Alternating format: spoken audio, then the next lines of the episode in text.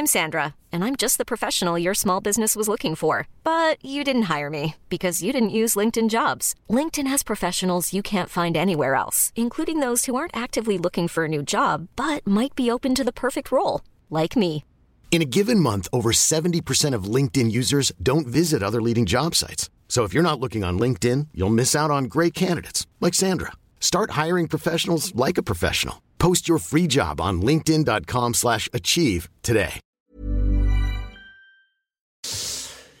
Bonjour à tous et bienvenue à l'heure des pros ce matin. Je ne suis pas certain que le monde médiatique qui relaye depuis hier la plaisanterie d'Éric Zemmour, mauvaise blague entre nous soit dit, comprenne en réalité qu'il sert les intérêts de celui qu'il pense affaiblir. Personne n'est dupe et l'homme de la rue a vite compris qu'il n'y avait pas de quoi casser trois pattes à un canard. Il n'empêche, l'indignation surjouée est un vice à la mode. Marlène Schiappa est horrifiée, les anti-Zemmour montent au créneau.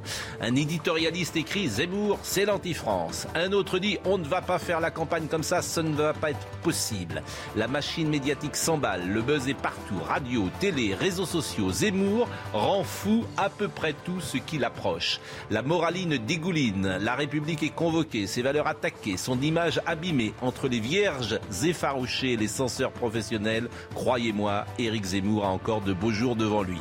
La vérité, la vérité que la séquence sniper a fait une victime, une seule, Marlène Schiappa. Marlène Schiappa qui ne comprend rien et confond tout. Ou plus précisément, je l'espère, qui feint de ne rien comprendre. Pour Zemmour, c'est tout bénéfice. Une nouvelle fois, la séquence a montré la déconnexion entre Monsieur Tout le Monde qui s'en fiche et la classe médiatique qui mouline. Bonjour, Bonjour Pascal. vous allez bien? Très bien, merci. C'est mon premier coup de gueule de la matinée, mais il va en avoir un deuxième tout de suite. Bonjour Philippe Guibert. Bonjour Pascal Pro. On va être fatigué, je sens. On va- je suis pas sûr que ce soit bien utile qu'on continue de mouliner, puisqu'on va mouliner. Oui, mais on va mouliner sur un angle différent, sur Ah, la classe oui, médiatique. parce qu'on peut être en léger désaccord avec votre point de vue. J'espère. Je suis d'accord avec vous, mais moi je parle. Non, mais c'est ton Les gens- cœur qui parle, je le C'est comprends. pas mon cœur du tout, c'est les gens qui nous écoutent. Oui, ça- Les gens qui nous écoutent, ils disent ça. Oui, oui, c'est passé. Mais la petite Moi, classe pas médiatique. Je sais pas. Ah bah oui, bah, écoutez-les. Moi, je ne Les devine gens, pas. les- les- Je écoutez-les. ne- Écoutez-les, les gens. ils disent, Oui, oui. Oui, mais c'est certain que les supporters de Zemmour ne seront pas choqués par ce qui s'est passé c'est pas hier. les supporters, C'est pas le problème. c'est tout le monde. On verra. Ben vous verrez, oui, vous, Vous verrez. avez écouté votre, votre camarade de RTL ce matin, Olivier Bost Vous l'avez écouté, son papier politique sur les enquêtes de personnalité Écoutez-le et après, peut-être, modifierez-vous légèrement votre sentiment. Raconte-nous, parce que. La classe médiatique se trompe tout le temps, Tout le de- temps. surtout Non, depuis des plus. années. Je veux bien qu'elle ne se trompe Sauf pas cette fois-ci. Mais je- moi, c'est- je- pardonnez-moi, je parle, c'est les gens. Moi, je suis dans- là aussi dans la classe médiatique. Les gens, tu parles le, le nom des gens. Moi, je veux bien qu'on parle tous au nom Eh des ben, gens. eh ben, eh ben, je sais allez- même pas ce que ça veut dire, allez- les gens. ben, allez demander aux gens si c'est très important ce qu'ils ont vu hier. J'en sais rien, moi. Moi, je le sais puisque je leur ai parlé. Des enquêtes, mais tu pas parce que tu rencontres trois personnes sur le trottoir que tu as une vue précise de l'opinion. Jean-Claude, vous êtes sais rien. déconnecté. Je peux pas vous dire. Oui, oui, mais bien sûr. Vous êtes déconnecté. C'est Si formidable. vous pensez que les gens, euh, euh, euh, l'image d'hier percute les gens et pensent Mais- que euh, Éric Zemmour veut tuer les journalistes, vous C'est- êtes à mais côté. bien sûr que non. Bon, c'est bah, pas- c'est ce qui a été dit. C'est pas ce que Bah, je- c'est non, ce c'est la suite. c'est ce C'est la Marlène suite. Schiappa. C'est la suite qui me choque. Bon, bah. C'est pas l'histoire du fusil. c'est ce qu'a dit Ça, c'est de la rigolade. Ah bon C'est la suite qui me choque. Ah oui, bah, si c'est de la rigolade, on est d'accord alors. Mais sur le fusil et les conséquences, c'est autre chose. Sur le fusil, tout le monde rigole. On sait bien qu'il voulait tuer personne. Bon, bah, Quel c'est je dis. crétin qui puisse penser C'est- ça C'est tout ce que je dis. Bon, Mais le deuxième- suffit peut pas, faire une analyse Un sur court. ce court passage. On, on le fera tout à l'heure parce que mon deuxième coup de gueule, si vous voulez, euh, du- de la matinée, que je viens d'apprendre à l'instant, qui est un truc de fou. hein. Ce pays, franchement, un amendement gouvernemental au projet de loi de vigilance sanitaire a été voté cette nuit en catimini qui autorise les directeurs d'établissements scolaires à connaître le statut vaccinal des élèves contre le Covid-19. Je vous assure, ce pays va mal. hein. On lève le secret vaccinal des enfants à l'école. Je, je suis effaré de ce qui se passe. Je vais ce apporter un peu d'eau à votre moulin. Moi Alors, suis favorable au pass sanitaire et à une vaccination la plus généralisée possible, cette mesure-là, je la trouve terrible dans la confiance qu'il doit y avoir entre l'éducation nationale, les profs, l'encadrement d'un établissement et les parents d'élèves. Je la trouve terrible euh, quant à sa gravité, et au précédent qu'elle va créer pour finalement pas grand-chose, puisqu'on sait que les enfants ne sont pas des vecteurs principaux de, la diffusion de la maladie. Et je trouve que faire ça le soir, la nuit, à l'Assemblée nationale, dans un amendement euh, passé inaperçu, euh, c'est dans la confiance entre le- les gouvernants et les gouvernés aussi quelque chose que je trouve assez insensé. J'espère que c'est l'initiative d'un ou deux députés qui vont être recadrés par la majorité, par le gouvernement. Mais que cas, fait c'est la CNIL horriblement Mais contre-productif. que fait la CNIL Contre-productif, idiot. Mais c'est pas une exception. On est là-dedans. C'est du communisme, c'est-à-dire que l'État se substitue aux parents, l'État pénètre l'intime, l'État pénètre, viole ce qu'il y a de plus fondamental et constitutionnel. L'école, c'est sacré, c'est pas un pôle de santé, et on est en train de confondre toutes les places. C'est tragique sur le plan républicain, c'est tragique sur le plan philosophique. ça fait 40 ans que l'État s'occupe de tout. Oui, mais avec des résultats d'ailleurs oui. assez ce contrastés. ce Mais néanmoins, il s'occupe de tout. Cette depuis crise, depuis crise la est, est guerre. malheureusement une formidable accélération du communisme. C'est possible. Voilà. Enfin, du communisme, je ne sais Euh, pas, mais c'est sûr. Le communisme, Alors, ça, le communisme, Alors, ça veut dire d'autres choses plus graves Alors, que ça. si vous préférez que le communisme, du totalitarisme, c'est-à-dire un État total qui viole les limites, c'est-à-dire qu'on fait des gens qui n'ont plus de limites, il n'y a plus de barrières, il n'y a plus de place. Mais, euh, si je pourrais. La Commission nationale informatique et liberté saisit de nombreuses plaintes, suit de très près la mise en œuvre de ce protocole. Alors, je vous lis l'amendement. C'est la- provisoire, hein. Non, mais, Mais arrêtez arrête, avec le provisoire. je te pose une Le- question, Le c'est pass pas sanitaire vient d'être voté. La loi prévoit Je vais provisoire. Je vais le lire. Arrêtez avec votre provisoire, Jusqu'à la fin de la. D'ailleurs, je suis très étonné qu'aucun homme politique ne monte au créneau. Oui, bien sûr, je suis d'accord. Notamment à droite. Mais aucun, mais ils se couchent tous Mais à droite. C'est absolument incroyable. Mais ça devrait être, il devrait monter au créneau. Je vous lis l'amendement. Enfin, Jusqu'à la en fait, fin de l'année scolaire 2021-2022, les directeurs des établissements d'enseignement scolaire du premier et du second degré et les personnes qu'ils habilitent spécialement à cet effet peuvent avoir accès aux informations relatives au statut virologique des élèves, à l'existence de contacts avec des personnes contaminées ainsi qu'à leur statut vaccinal. On demande ça aux profs ou aux proviseurs. Mais c'est une honte. Mais c'est un scandale ce pays. Personne va le dire. Ça va aller jusqu'à quand? Franchement, mais, c'est incroyable. vous sur ce coup-là. Je trouve que c'est incroyable ce qui se passe dans ce pays. Ouais, mais le problème, c'est Donc écoutez fait- Olivier Véran, moi je, je suis effondré, effaré et personne, pour le moment il n'y a pas un homme politique euh, qui a RTL réagi. Je a pense qu'on sait lesquels c'est incroyable quand a même. ouvert dessus ce matin. Bah, mais c'est a incroyable. voté dans la nuit, c'est pas facile de réagir. Mais une levée de... Enfin, vous vous rendez compte dans quel pays vous êtes aujourd'hui l'Assemblée cette nuit? Écoutez Olivier Véran. Écoutons-le, Écoutons si Olivier au moins Véran. ce sera efficace et pourquoi il Il n'y fait a pas ça. systématiquement la fermeture d'une classe, c'est ce que nous souhaitons développer. Et pour éviter la fermeture d'une classe, il faut permettre aux directeurs d'établissement de savoir si les élèves sont oui ou non protégés contre la Covid. M'étonne pas. Ça a été donc euh, évoqué dans la nuit de mardi et mercredi et voté en catimini cette Ouais. nuit. Enfin, je, je- je- je vous- mais on va aller jusqu'où? Franchement, hein, c'est absolument. On oblige les enfants à se faire vacciner. C'est ça que ça veut dire. Tu vas mettre un gosse dans une classe et tu vas dire lui n'est pas vacciné. Mais vous êtes, des- vous êtes tombé sur la vous tête. êtes, hein. me regardez pas Non, comme ça, pas franchement, vous êtes tombé pas sur la député, tête. et je viens de vous dire que j'étais trouvé cette je mesure idiote. que je peux- Plusieurs remarques. D'abord, euh, je suis pas sûr que ça passe le Conseil constitutionnel. Oui. affaire. Je- je- Oh, mais- Mais tout passe. mais tout passe. Non, pardon, Le excusez-moi. Parlement n'est- là, le Parlement, n'est plus qu'une chambre Mais d'enregistrement. c'est pas le Parlement, là, c'est les instances Donc, tout supérieures. ne passe pas C'est au les juges. Conseil- tout ne passe pas au Conseil constitutionnel. Donc j'a- j'attends de voir euh, ce que donnera, si c'est confirmé en deuxième lecture, hein, parce que là, si j'ai bien compris, vous me corrigez si je dis une bêtise, ce n'est que la première lecture. Absolument. Donc là, je suis entièrement d'accord avec vous, Pascal, Gentil. que de, enfin ça, ça- ça arrive parfois, euh, que de voter une disposition de cette nature en catimini, une nuit en débat à l'Assemblée nationale où il y a 50 députés, c'est aberrant. C'est aberrant. Donc ça mérite au minimum Oui. des explications du gouvernement Non, et un la- nouveau débat parlementaire. Et on verra dans les lectures suivantes, parce que je, suis d'accord avec vous, moi aussi je suis favorable au pass sanitaire, moi aussi je suis favorable à la vaccination, mais cette affaire paraît un peu ubuesque. De là à parler de communisme et de totalitarisme, C'est du totalitarisme. et- Je suis en total désaccord, dites, Marie-Estelle. oh oui, ça c'est pas vous utilisez des vous mots, êtes d'accord vous utilisez des mots qui n'ont aucun rapport avec la. Mais c'est du tota- totalitarisme, c'est Non, l'État le total. totalitarisme, vous n'êtes pas. Veux autre chose, quand le l'État va faire de la démagogie pas de sens. auprès des ados en exploitant la crise d'ados et en disant vos parents, Faites attention au vocabulaire. Totalitarisme, ça, envoie C'est- quand même une image un peu différente. C'est le totalitarisme, c'est la. Corée du Nord, c'est une partie de la, de la Chine des les années talibans, le 70, c'est les talibans, c'est la. URSS et du Quand RSS, c'est pas la l'État- France des années 2020. l'État- Terminez, Marie-Estelle. Quand l'État passe par-dessus tout le maillage social, le corps enseignant, le respect du fait que l'école n'est pas un pôle de santé, l'autorité parentale en exploitant la crise d'ado et son manichéisme en disant si t'es pas pro-vax, t'es pro-Covid, c'est lamentable. C'est pénétrer la pensée, c'est violer le psychisme, c'est pénétrer la pensée des gens et vouloir se substituer C'est à lamentable, leur discernement.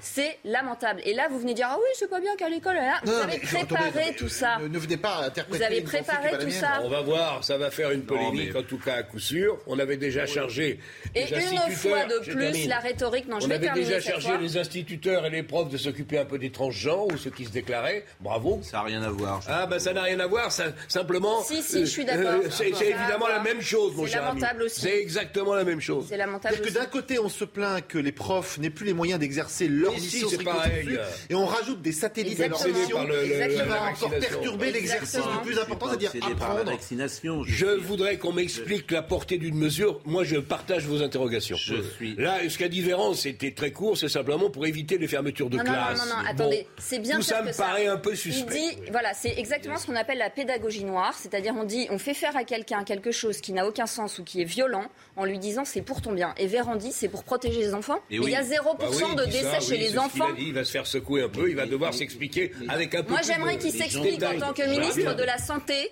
sur On les dégâts sur la santé des enfants et des adolescents de ne plus pouvoir faire de sport s'ils n'ont pas de passe sanitaire. Ça, c'est un problème de santé publique parce qu'ils vont être obèses et déprimés. On, Oui, bah, on ils te vont dit deux Vous avez vu choses. Je vous ai amené ce matin les Véran, chiffres des suicides une chez les âme- adolescents. Qui a une âme manifestement de vouloir tout contrôler. Et, et je m'étonne qu'Emmanuel Macron tolère ça. Vraiment, je, m'étonne qu'il tolère pas passer, ça. hein, voir. bon, il dit quoi Euh, C'est pour protéger les enfants. C'est ça le but. Laissez-moi terminer. C'est le mantra Or, actuel. or, le vaccin que je sache ne protège pas contre le Covid. Le vaccin protège contre les formes graves du Covid. Or, les jeunes ne sont pas touchés par les formes graves. Non, mais alors là, là, là, tu là, vous, vous, enfourchez votre C'est pas cheval sérieux. euh, Évidemment que le vaccin protège contre le Covid, ça fait des dizaines de millions de gens qui le vérifient. Bon. Franchement, arrêtez. Parce que vous êtes, Euh, vous êtes oh, franchement. Est-ce qu'on peut Je vais reprendre le mot de Zemmour hier, vous êtes grotesque. Non. Bah oui, Il y a mais pas- y a de gosses-. Mais il n'y a pas de gosses de 12, 18 ans qui, euh, sont, euh, qui font des formes graves. Je dis simplement, mais c'est pas le Enfin. problème, ils peuvent être aussi Mais c'est- contact et contaminer le voisin et les parents. Mais on te dit qu'aujourd'hui, le vaccin ne permet de... Enfin, comment faut vous le dire? Est-ce que le vaccin permet la contamination? Oui Non, ou mais- non? Mais bien moindre, bien moindre, elle l'a Mais vous faites pourquoi pas. tu t'es fait vacciner alors Parce que je Ça n'ai pas le choix. Ça Je suis obligé d'entrer dans... Mais il y a des, il y a Mais des c'est la millions seule de personnes raison. qui ne sont pas vaccinées. C'est la seule raison. Ça s'appelle la Je n'ai pas le choix. C'est- Non, c'est pas la Ça s'appelle la pensée magique. On Répondez-leur, moi j'en ai On marre. leur explique que ça nous aussi. n'empêche pas. Répondez-leur. On vous explique que ça n'empêche pas la transmission, mais vous êtes dans la pensée magique. Pour Mais vous, ça le la diminue magique. considérablement. Bien sûr que ça ne la coupe pas de, zé- de 100 à 0, mais ça la diminue. Le huit- rapport huit- bénéfice- Évidemment, de manière considérable, Le c'est évident, enfin. D'accord, Marie, mais, le vaccin euh, ne sert à rien on bientôt. peut avoir Mais une personne ne dit ça, mais soyez un peu subtil. Enfin, On peut avoir bon, une ça éthique vis-à-vis des jeunes et des enfants et considérer que Il ça des n'a- millions de gens qui le sont rapport bénéfice-risque ne mérite pas qu'on vaccine sans savoir des enfants ou des, des préados qui sont en pleine période pubertaire avec un produit pour une maladie qui les être un concerne pas. Oui, Voilà. faut être un peu subtil, obligé. Ça, tu devrais être un reproche que, tu pourrais adresser à l'autre. Sûrement. Franchement. Euh, Nicolas Dupont-Aignan. Et aux États-Unis, ils sont en train de Nicolas vacciner les enfants Dupont-Aignan, de on 4 va à peut-être 12 ans. l'appeler. Toute la nuit, j'ai bataillé à l'Assemblée contre l'amendement du gouvernement qui lève le secret médical à l'école. On me dit que vous affirmez qu'aucun homme politique de droite n'en a parlé. Effectivement, j'ai pas vu tous les débats toute la nuit. J'ai publié une tweet référence cette en matière de lutte contre l'épidémie. Hein. Mais arrêtez d'être euh, méprisant, enfin comme ça pour. euh, c'est pas parce qu'on pense pas comme vous. Vous êtes extraordinaire, quoi. Ça suffit. Bon, mais il a raison. Bon, Mais non, mais euh, pensez, vous, vous Ça n'avez pas, vous avez pas de gosse de 12-18 ans. Peut-être. hein. Il y a peut-être des gens qui en ont. Alors écoutez-les, ces Oui, gens-là. Cessez de mépriser les- ceux qui pensent pas comme vous. Justement, quand on les protège, c'est plutôt une bonne chose. Franchement, cessez de mépriser les des gens qui 18 pensent pas comme sont vous. vaccinés. Donc Enfin, ça veut dire que les parents disent euh, on, a, mieux. on a fait le, le rapport coût-béné- coût- coût-bénéfice et on estime qu'il est favorable. Mais ce mépris que vous avez, On mort. on vous avez- on vous oppose des chiffres et des faits. votre, c'est tout. C'est pas Mais- des mépris. Qu'est-ce mais vous- Deux tiers des, des, C'est des- fou, quand même. Je vous 18 ans répète que les vaccinés. 12-18 ans ne sont pas concernés par cette maladie. Comment faut-il vous le dire Mais Pascal, il participe à la circulation du virus. Comme le Mon vaccin Dieu. diminue Répondez. Bah, moi, j'ai participé Évidemment. à la circulation de la gastroentérite. Faut peut-être me mettre Non, en mais prison. bon, enfin bon. non, mais Non, je veux non, dire, il faut arrêter. Non,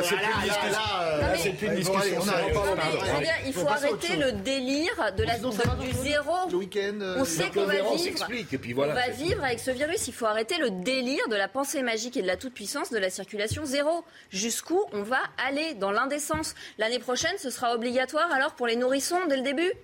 Mais alors, Quel intérêt alors, ce qui est formidable, Peut-être, oui. Quel ce qui est intérêt formidable, c'est qu'on échappe. Moi, je, je trouve qu'il y a un truc qui est un paradoxe qui est génial. C'est que on est enfin, on a enfin l'espoir d'être débarrassé de cette épidémie, même si on a des petits doutes sur des reprises limitées. Et vous allez aussi débarrassé Attends, je de toutes termine. vos libertés, Marie-Estelle, hein. Marie-Estelle, arrêtez arrêtez ce délire sur les libertés. Vous êtes parfaitement aussi libre que moi. Arrêtez ce Ah délire non, sur la liberté. en hein. Donc, Non, ce qui est je dis juste, le ton je que voudrais vous te- avez. euh, soit- D'abord, soyez agréable. Bah, vous nous, vous nous courtois. engueulez depuis 20 minutes, Pascal. Vous avez Non, non, non, mais vous, vous changez d'avis comme de chemise. Donc, euh, cher, euh, Jérôme, quand Jean-Claude est là, vous, vous êtes avec Du coup, Jean. je suis en désaccord avec lui. Sont pas d'accord avec Alors, moi. pas d'accord avec lui. Donc, Moi, je euh, vous demande d'être un peu courtois et agréable avec Marie-Estelle Bah, et d'arrêter de souffler, de pouffer quand elle s'exprime. C'est vraiment très désagréable. pas. Allez-y. Donc, on est dans ce paradoxe merveilleux où on est en train de critiquer un vaccin qui nous a permis de sortir de cette épidémie. semble. Pas le vaccin qu'on critique. Pardon, c'est pas le vaccin? Non. Bah alors c'est non mais C'est ce qu'on fait à la jeunesse. Mais non mais là on parle de la diminution. Attendez, on est sur un, dans un pays où on s'est pris une vague de variants Delta comme tous les autres pays, avec un variant qui était plus contagieux, qui était plus sévère, et comme dans tous les autres pays qui se sont vaccinés, on a un recul très net, constatable par tout le monde, de l'épidémie. Personne ne le conteste. Et donc, on est en train de discuter d'un vaccin. un peu grâce au Après, vaccin, Personne ne conteste juste. ça sur le pass sanitaire. Après- Personne ne conteste ça. Après, incontestablement, il doit y avoir un débat. Moi, je suis entièrement d'accord avec vous là-dessus.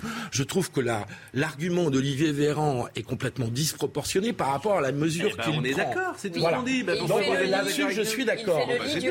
Vous, vous, vous, vous Marie-Estelle. sortez votre couplet sur Les la, vaccination les personne- enfants. Les Là, on n'est pas d'accord. adolescents, les vont on est mal. d'accord? J'ai amené euh, Ça fait l'émission- 50 ans qu'ils vont mal. Non. Moi, quand j'étais ado, j'allais mal. Jérôme, me coupez pas la parole parce que mais- j'ai des graphiques très intéressants qui ont été publiés, qu'on va montrer tout à l'heure Ah bah dans le on peut les montrer journal. maintenant, si On peut vous les voulez, montrer on avait maintenant. prévu de les montrer. Le journal euh, American, euh, le, la- le- le journal américain de la médecine euh, de, de l'Académie de médecine a publié euh, un article qui a été fait par le pédopsychiatre de Robert Debré. L'année dernière, j'avais alerté sur le fait qu'on avait une augmentation des tentatives de suicide chez les adolescents. Par rapport à il y a 10 ans, nous avons en novembre-décembre 2020 299% d'augmentation des tentatives de suicide et des suicides chez les moins euh, de 15 ans. J'ai amené les graphiques, ils sont limpides. On peut les voir. On a donc des adolescents qui, depuis les restrictions sanitaires, le deuxième confinement, l'anxiété de leurs parents, les difficultés économiques et psychosociales vont très mal et ont des idées de mettre fin à leur jour qui ont Je drastiquement pas ça. augmenté. Je leur dis contre ça, un petit pas- vaccin, et comme ça, vous êtes sûr de ne pas attraper la maladie, de ne pas contaminer, de ne pas la recevoir, et ça ira mieux. Voilà. Je- vous allez peut-être me trouver caricatural, mais c'est un peu Non, ça. c'est pas ça que je dis. Je parle de la levée du secret médical dans les écoles. Ça va donner quoi concrètement sur le terrain Ces adolescents qui ont déjà du mal à se concentrer, qui vont mal, qui ont un masque, qui peuvent plus faire de sport s'ils n'ont pas de passe sanitaire, vont être l'objet de moqueries et de harcèlement. On va créer un seul débat dans la cour d'école qui va être t'es pas vax, t'es pro-Covid, et on va je aggraver une Je défaite. suis d'accord sur l'idée que rompre le secret médical à l'école est une C'est notre sujet de ce matin. Mais on est tous d'accord, simplement vous Eh ben, rajoutez très bien. votre couple Non, non, non, non, non, moi, j'ai rien rajouté du tout. J'ai rien, Je trouve que c'est tout ce que On n'est pas en opposition là-dessus. Je dis simplement que Ne nous engueulons pas. Je dis que c'est une mesure. Une seconde. Je dis que c'est une mesure importante. Quand on vaccine des enfants, c'est vrai que ça mérite un examen un peu différent de celui qui est voté par une nuit sans lune à l'Assemblée nationale. Il faut que M. Véran explique pourquoi il fait ça. Après, chacun jugera. Eh ben, et qu'on ait au moins l'honnêteté intellectuelle Et de pas le dire faire à que 3 ce heures n'est du pas matin. Non, pour leur bien, Ça, c'est vrai. que ce n'est pas pour leur bien, que ce n'est pas pour leur santé, mais que c'est parce qu'on a un tout autre objectif qui est de réduire la circulation virale. Comment on est l'honnêteté de ne pas aller raconter que c'est pour leur Mais- bien? mais- et moi, ça, c'est Je suis pour le bien de tout le monde. La, la baisse de la circulation virale, c'est le bien de tout le monde. Des jeunes, des vieux, des hommes, des femmes, des urbains, des ruraux. euh, Est-ce que vous savez combien- et du pôle de santé, c'est pour le bien de tout le monde, mais Est-ce- qu'est-ce que vous racontez Est-ce que vous savez combien aujourd'hui il y a de vaccinés en France? 50 millions. Plus de Oui, 50 oui. En millions. Un peu plus de Euh, 50 millions. 80 quelques pourcents. quoi. 88%. Oui. C'est euh, formidable succès.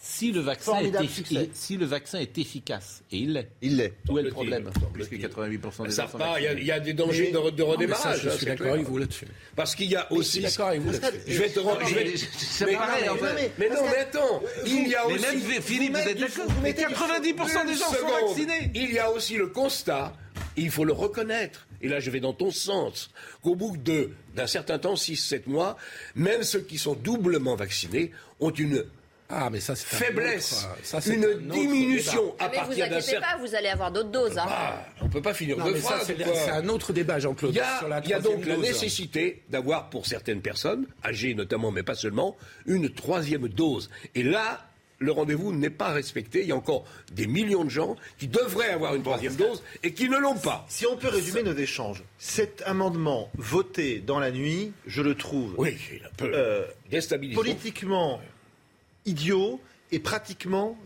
euh, dangereux pour les jeunes. Je suis tout à fait d'accord avec vous. On est d'accord tous les cinq là-dessus.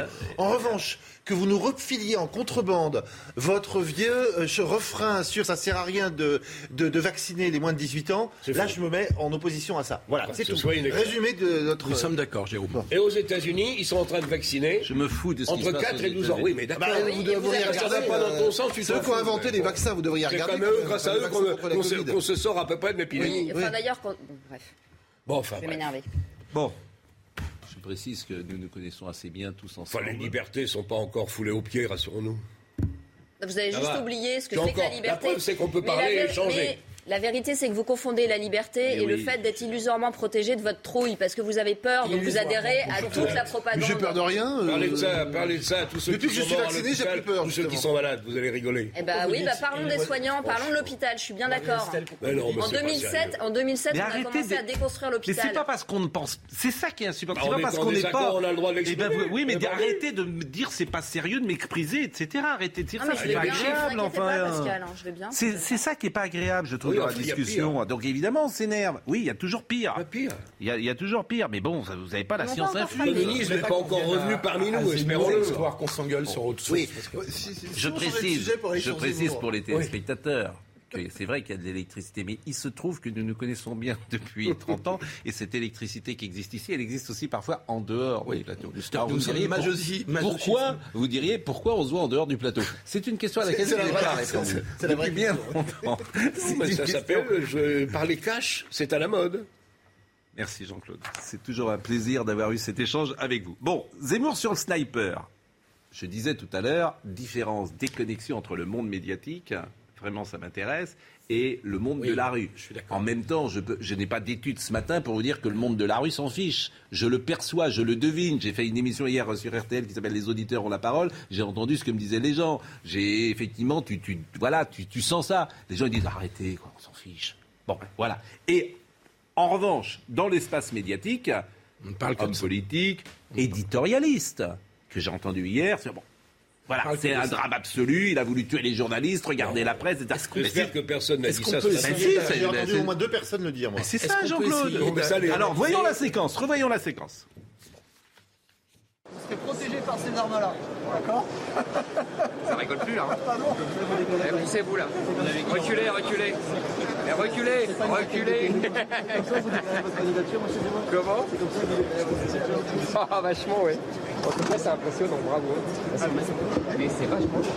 Faire, Je vais vous donner la parole. Euh, Marlène Schiappa, qui était hier en Conseil des ministres, mais en plein Conseil des ministres, elle a quand même tweeté. Donc elle a rien d'autre à faire en plein Conseil des ministres que tweeter. non, mais c'est bien, c'est intéressant parce qu'on voit ce qui se passe dans le Conseil des ministres. En fait, ça sert pas à grand chose. On le de mais elle nous en apporte la preuve. Viser des journalistes avec une arme en leur disant reculer n'est pas drôle, c'est horrifiant, surtout après avoir dit sérieusement vouloir réduire le pouvoir des médias. Dans une démocratie, la liberté de la presse n'est pas une blague et ne doit euh, jamais être menacée. Mais quand tu lis ça, Oui, non, mais Non, mais on est d'accord là-dessus, c'est pas sérieux. est-ce qu'on peut faire une petite analyse de la séquence Pas sérieux. Parce que je pense que Marlène Schiappa est tombée dans le panneau de Ah oui, alors là- Zemmour, mais alors avec, euh, avec C'est son meilleur agent électoral, bravo. avec hein. une lourdeur Ouais. et, et une naïveté, pardonnez-moi, euh, qui est formidable. Parce que Éric Zemmour va dans un salon qu'en général aucun candidat à la présidentielle Il ne est le fréquente. seul d'ailleurs. Et c'est Oui. peut-être ça qu'ont retenu les Français. Oui. Que lui au moins il y va Oui, dans ce mais moi, je- salon-là. alors, allons poussons plus loin. Permettez-moi de vous le dire aussi. Peut-être. Mais moi, je pense qu'il y va non pas tant pour récupérer des voix, parce que certes, il y a du monde, mais enfin, c'est, c'est un salon professionnel, hein, en fait. hein. C'est les professionnels de l'armement et de la sécurité. Exactement, mais moi, lui, je va. pense qu'il y va pour produire une image. Parce qu'Éric Zemmour est un homme de télévision. Je pense qu'il ne lui a pas échappé que le pouvoir de l'image était parfois plus important euh, que le pouvoir des mots. Et je pense qu'il veut produire une image. Et là, il fait une provocation, parce qu'il sait qu'il va trouver des armes. Moi, je pense, mais je, je me trompe peut-être, hein, je vous donne mon a- l'analyse. Euh, je pense qu'il fait une provocation, d'ailleurs on voit, il se marre, ça le fait marrer. Il fait une provocation qui est dans un registre que je qualifierais de trumpien. Oui. Mais voilà, Mais- mais vous oui. avez mis le doigt sur le Ça truc. fait- Et ça. il fait une communication de type trumpienne, c'est-à-dire, alors en même temps avec un petit humour, parce qu'on voit qu'il se marre, il fait des clins d'œil, il se prend pas non plus. euh, mais il fait un truc en disant, moi je suis l'homme fort. Et euh, quand je, je serai aux manettes, bah, vous voyez, ça rigolera pas parce que je serai un homme fort et je plierai pas parce que j'aime la force. Et Remarquez, il y a une avec pause, mais là où de- vous avez raison, c'est que depuis Il y a 4 un clin jours, moi, ce qui me frappe, c'est le, entre guillemets, le Trumpisme, qui s'est exercé quand il a dit Marlène Schiappa est une imbécile. Absolument. Là, Exactement, c'est ce que je voulais c'est dire. insulte, on n'insulte pas les gens. s'est trompé. Et il Alors a on est dit- d'accord. Donc ça, c'est du Trumpisme. Oui, il y a un. Et il a dit également, et il a dit également, euh, en parlant d'Emmanuel Macron, euh, c'est la guerre, c'est la guerre, c'est une bêtise crasse. Il l'a dit ça. On est en guerre. Pascal, Donc vous avez ces deux éléments-là qui autre. montrent sa stratégie et sa stratégie Pascal, il y en a une autre dimension au Trumpisme. C'est le, on cultive les fake news. On les invente et on les diffuse. C'est ça aussi. Euh, euh, quelle est la Tout le fake news qu'il a diffusée C'est l'apanage des qui- Trumpistes. Trump. Non. Non, Euh, C'est- Zemmour, non, justement, c'est pour ça que la comparaison me paraît totalement abusive. Parce que on peut reprocher Ah tout bah ce qu'on oui, voudra. mais non, mais vous avez- on peut reprocher tout ce qu'on voudra à Zemmour. C'est pas un homme des fake news. Il peut se tromper comme tout le monde. C'est pas un homme de fake news. C'est un homme de débat. Parfois, il va trop Non. loin. Chacun en débat. C'est pour ça que la comparaison avec Trump me fait doucement rigoler. Bah, sur ces deux, comment dire, sur ces deux Il n'est pas faits-là, deux en plus pour lui. sur ces deux faits-là, par exemple, de traiter, euh, veut, hein. de traiter Marlène Schiappa d'imbécile, il a dit c'est une imbécile. Convenez que euh, Trump Là, il- est dans cette stratégie-là. C'est rare qu'on traite. Ce qui me gêne, c'est que là, il se contrôle pas. C'est Il ça qui me gêne. Moi, je dites qu'il se contrôle pas. Moi, je pense qu'il se contrôle. Oh euh, Jean-Claude, Je c'est là qu'il y a des contrôle Alors, on crois qu'il a. Qu'il se contrôle ou pas, je crois qu'il a tort. C'est mon seul point de désaccord sur la séquence d'hier. Oui, Non, mais je dirais on pas marque- qu'il se contrôle pas. Oui, mais je, veux dire, c'est sa stratégie. Vous dites, euh, il a tort. C'est ça. Non mais qu'il renforce, stratégie. qu'il renforce ses soutiens. C'est vrai que ceux qui sont d'ores et déjà décidés à le soutenir et à voter pour lui, aucun dégât. Non, mais ce qui est marrant, c'est que Sur les autres, les je médias- vous renvoie aux études. Je vous renvoie aux études de de, de comment dire de personnalités qui ont. Ah ouais, mais ça Ouais, compte, c'est tout le important. monde, tout le monde en passe un sale quart d'heure sur ces études de personnalité Enfin, de qualité pour devenir enfin, on marque- Jean-Claude, on va marquer une pause. Plus ou moins, Ouais, plus ou moins mauvais, mais personne. Mais lui, c'est catastrophique. Jérôme, Jérôme, s'il te plaît. Bon, vous euh, concevez comme vous voulez. Ce qui- c'est pas moi qui parle, là. Non, mais il est de ce matin. euh, vraiment, Non, il y a des mais maths- mais, bon. mais vous avez mangé quoi ce matin Allez, allons-y, allons-y. Oui, on oui, il est provocateur et oui, Ah, c'est- et oui, c'est mais maladroit c'est et oui, ça fait penser à, à- à Trump. Mais ce qui est marrant, c'est que tout le monde rebondisse là-dessus, comme si ça, c'était archi-violent, alors que le mépris permanent des élites euh, vis-à-vis des gens totalement déconnectés du réel ne passe pas pour de la violence. Mais, je- mais sauf que les gens. C'est marrant, on ne voit que la violence La là où on a envie de la Mais voir. Je suis à Alors on nous 100% parle tout le temps d'une société sans violence, elle n'a jamais été aussi violente, la société, les élites n'ont jamais été aussi violentes vis-à-vis des gens. Parfaitement raison. Et notamment les médias parfois. Ce mépris chronique auquel on s'est habitué est insupportable. C'est formidable que vous soyez là cette année. Ah, moi, Je. Franchement, je trouve que Ah, vous êtes, formidable, euh, oui, vous êtes la- c'est formidable. là, vous êtes la recrue Arrêtez, de l'heure des pros. Vous êtes notre Lionel Messi. Oui. La pause. Nous, on est Mais je ne quoi, suis pas le euh, Messi. Nous, on est les tacleurs de Même base. si Jean Castex a offert un t-shirt. Nous, on est les, les, les José Touré. J'ai trouvé que c'était très bon la qu'on offre un t-shirt du Messi au pape. Puis on aura une pensée ce matin pour Coralie Dubos qui vient désormais régulièrement dans notre émission et que nous apprécions. Et euh, la députée Coralie Dubos qui est euh, de La République En Marche a été violemment agressée avec euh, son compagnon à Paris le mardi 19 octobre dans la soirée, vers euh, minuit et demi précisément. Il s'agit d'un acte crapuleux en sortant d'un restaurant du 7e arrondissement. Le couple a été attaqué par un groupe de trois ou quatre individus, selon les informations que nous donne CNews et, Sandra Buisson. Les agresseurs ont fait chuter la députée de l'Hérault pour lui dérober son sac à main. Son compagnon a lui aussi été projeté au sol par les ravisseurs qui l'ont étranglé avant de lui voler sa montre de marque Rolex, visiblement, et son portefeuille. Et une enquête a été ouverte. Et il se trouve que je connais le restaurant dans lequel ça s'est passé. On est quand même dans un, endroit ultra privilégié de Paris, qui est le 7e arrondissement. Le 16e il, 7e. Il est minuit et demi. Euh, ils étaient en terrasse. Manifestement, les trois personnes avaient repéré que l'homme avait euh, une montre de valeur. Ils ont attendu que le couple parte à 50 ou 100 mètres du restaurant dans lequel ils étaient pour aller reprendre sans doute leur voiture. Ils ont été agressés d'une manière extrêmement violente. Ça s'appelle une clé anglaise, je crois. Ils ont projeté mmh. l'homme à, terre, ils lui ont enlevé évidemment euh, sa, montre et Coralie Dubost, euh, son, sac à main et, ses bijoux sans doute. est-ce que c'est à rapprocher Est-ce que c'est à rapprocher du gang qui a sévi dans quelques rien, restaurants depuis 2-3 mois et qui volait les montres Ça me rappelle la situation au Brésil il y a 20 ans. Mm. C'est-à-dire que les, femmes et les hommes mm. sortaient rien sur eux. Plus de bijoux, plus de montres, parce que c'était effectivement, on, était, on risquait d'être la proie de, de, gens qui... Hop, et là, vous êtes dans un quartier ultra ultra favorisé, ah bah ultra privilégié. Je veux dire, moi je n'ai pas souvenir. De Paris, je n'ai pas souvenir. Voilà, je n'ai pas du ministère. Je parlais avec le patron de ce restaurant. Euh, le patron de ce restaurant, c'est assez étonnant d'ailleurs. Il est né précisément euh, dans ce restaurant. Il y est depuis 50 ans parce que son père avait bon. Il m'a dit, je n'ai jamais vu ça. Non, jamais vu la violence. Donc il y a aujourd'hui des gangs qui se baladent dans Paris, des personnes qui se baladent dans Paris. Ça n'a aucun rapport évidemment avec sa fonction euh, politique, à hein, Madame Dubos. ces gens donc c'est-à-dire que n'importe où en France aujourd'hui, sentiment de toute puissance, de se dire il nous arrivera rien, il n'y a pas de flics, on va pas se faire arrêter, il n'y aura pas de caméra, donc euh, on pourra recommencer la semaine d'après. Bien sûr. Donc on a vraiment une pensée pour euh, Madame Dubost qui vient régulièrement sur notre plateau et on ne peut que lui envoyer nos. Mais les vols à l'arraché, les cambriolages ont les plus sincères depuis déconfinement. Ça a explosé depuis le déconfinement, cette violence. Bon, revenons euh, sur euh, Éric Zemmour et sur le Milpol. C'était très intéressant. C'est le seul qui est allé. je vous dis, c'est peut-être ça que retiendront finalement les Français, c'est que lui au moins, il va précisément dans ce...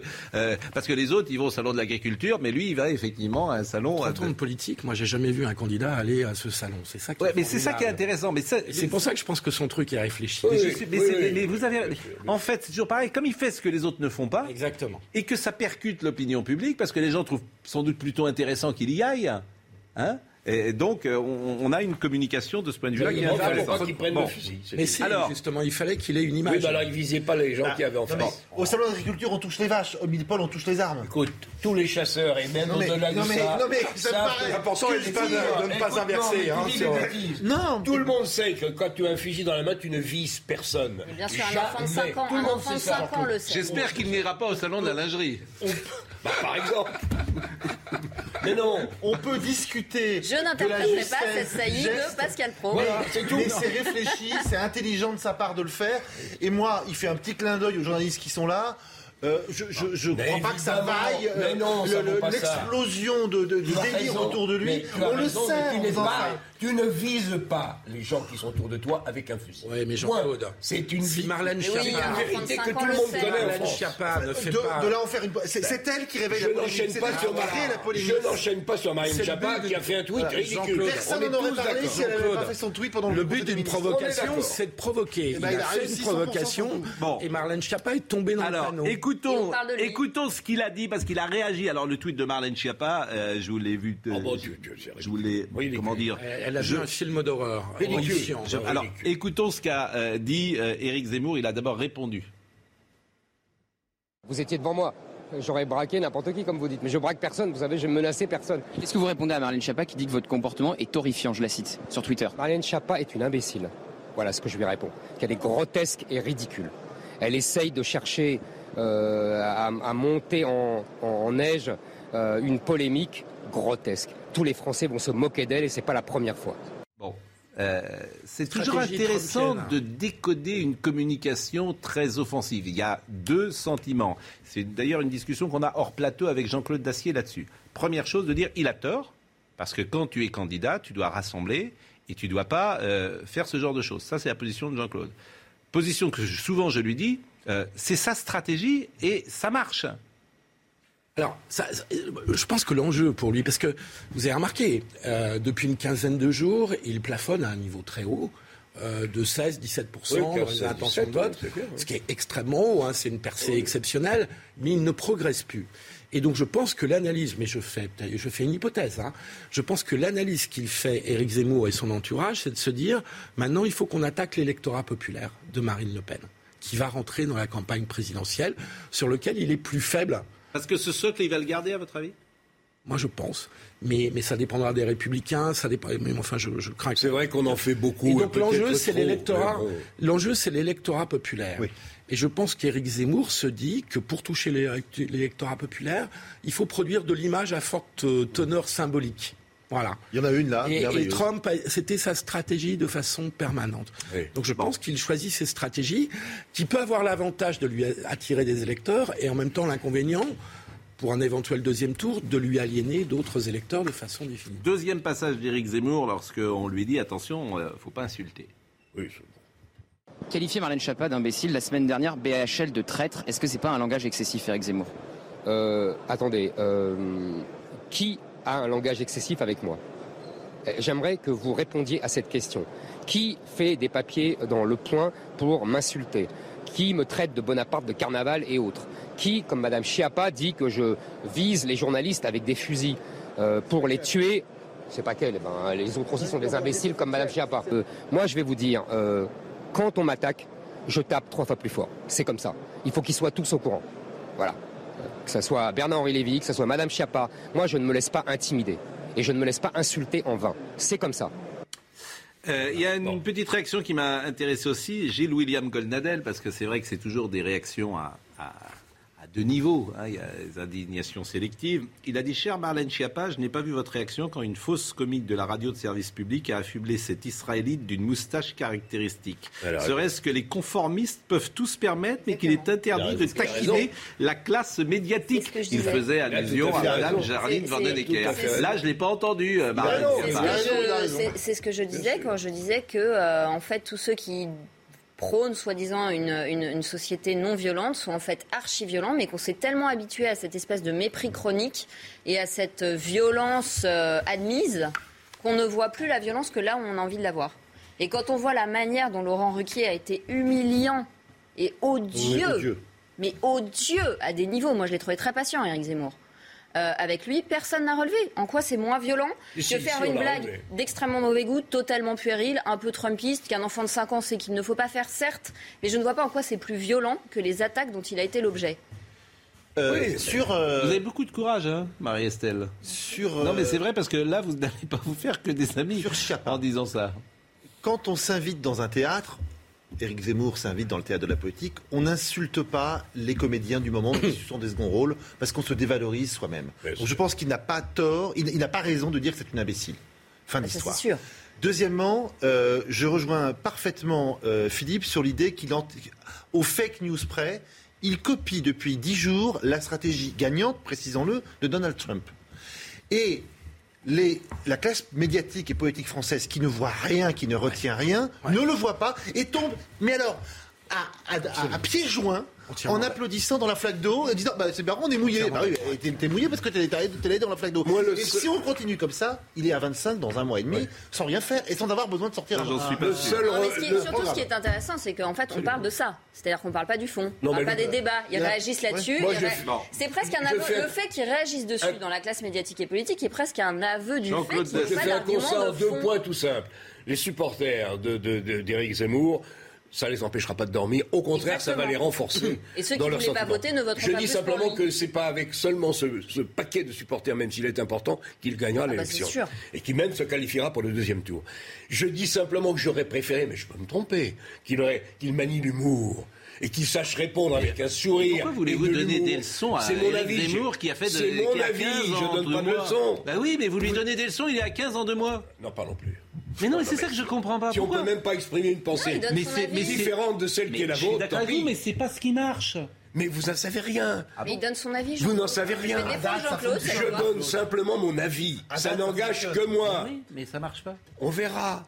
On verra et on voit les études, on voit les études de personnalité. Je vous renvoie au papier de RTL ce matin, regardez-le. Bon, je dis simplement que j'aurais préféré que Éric Zemmour prenne ça avec le sourire, fasse un peu de ra- ramène Chiappa là où elle n'aurait jamais dû sortir.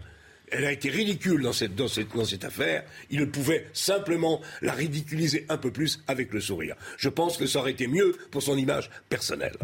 La réaction de Marlène Schiappa me semble aussi un signe de nervosité du camp Mais macroniste. vous savez qu'en plus, à- à euh, je fais juste une petite parenthèse, elle a tweeté en plein conseil euh, Oui, où le portable est quand même interdit. Officiellement, oui. Non, mais c'est pas interdit. interdit. C'est son conseiller en com. Ah non, c'est Ah, pas- bah, bah, attends, c'est bah, rien. je pense quand même que les portables restent dans un petit, euh, sont cachés avant. C'est pire, alors, alors c'est pire, c'est-à-dire Oui. qu'elle ne contrôle pas ce qui est C'est écrit. très intéressant de savoir si oui, c'est elle qui l'a écrit. Ah, vraiment, euh, il y a- des portables pendant le Conseil des ministres qui, je croyais, étaient interdits depuis déjà deux ou c'est- trois quinquennats. Ou si elle c'est ne contrôle en pas ce qu'elle écrit, ça c'est, j'avais pas imaginé compte, c'est ce ça. qu'elle a écrit. Bon, le sondage. Un sondage, un sondage, un sondage interactif. Ce qui est intéressant dans les sondages, je vous l'avais dit tout à l'heure, c'est que la situation est figée pour le moment. Ça fait 15 jours. Souvenez-vous, les sondeurs nous disaient euh, Marine Le Pen est sur le toboggan, elle va continuer de baisser, etc. Elle ne baisse plus. Point extrêmement important. Elle ne monte plus non plus. Exactement. Donc ça, c'est important. Deuxième point, Emmanuel Macron est toujours haut. Troisième point, euh, Zemmour reste au, au- lest. C'est-à-dire qu'il est à 17, que les sondeurs qui le mettaient à 17 le mettent à 17, ceux qui le mettaient à 14 le mettent à 14. Ouais, ouais. Donc rien n'a changé. Ça c'est vraiment très intéressant. Mais, mais le sondage interactif, c'est pas ça du tout, moi, que je retiens. C'est cette chose absolument incroyable. Le grand remplacement. Le grand remplacement, encore une fois, proposé dans l'espace médiatique comme une thèse complotiste. Personne n'y croirait. Et ça. Pour la première fois, ils ont fait un sondage. 61% des gens y croient. C'est fascinant. Moi, je trouve ce chiffre absolument fascinant. Pourquoi? Je le trouve fascinant Parce que, effectivement, qu'une population euh, blanche euh, européenne soit remplacée par une population extra-européenne noire euh, ou euh, arabe, ça va pas se passer demain, disons-le. Euh, je veux bien croire les Je pense démographes. que ça va pas se sur- passer du tout, mais je veux bien croire les démographes sur ce point. Ils me le disent. Je veux bien le croire, les démographes le disent. Je suis pas un expert. Bon, revoyons ce, euh, revoyons cette, cette, euh, ce chiffre. le- 60, et- c'est dire la société Ouais, française. ouais. Donc une nouvelle fois, la classe médiatique Ouais. ne comprend rien à rien, puisqu'elle comprend pas que 61% des gens pensent que ça va se produire. est-ce que dans le sondage, C'est essentiel. Est-ce que dans le sondage, la notion de grand remplacement était bien définie? Parce que Ah, les gens, ils ont bien compris ce que c'est un grand remplacement. ouais, vous Voilà. Je pense que le mot faisait peur jusque-là et qu'il est en train d'être Il est accepté, rentré dans le débat. Zemmour l'a fait rentrer dans le débat. Par l'ensemble des Français. Je pense que nous avons que ce que nous méritons.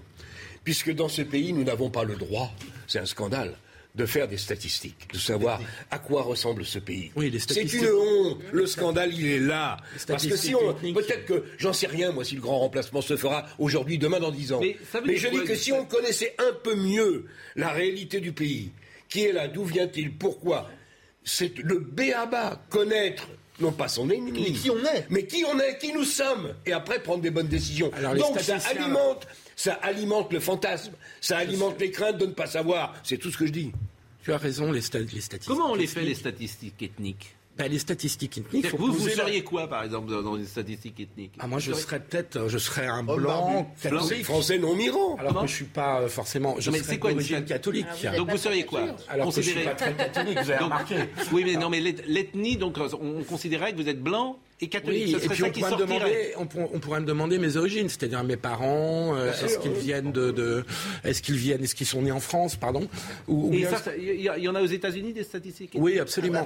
Alors les Mais il y en a statisticiens, partout. les statisticiens de l'Insee, euh, qui sont les gardiens du temple, vous disent qu'on peut obtenir les informations les- par approximation et par recoupement. Oui, Mais c'est c'est vrai, je, je rejoins Jean-Claude que l'absence de statistiques ethniques entretient le fantasme. Évidemment, évidemment. Parce que je pense que quand même c'est un fantasme. C'est-à-dire que les données dont on dispose aujourd'hui montrent qu'il y a eu une vraie transformation de la France entre celle dans laquelle on a grandi des années 70, qui était une Bien France sûr.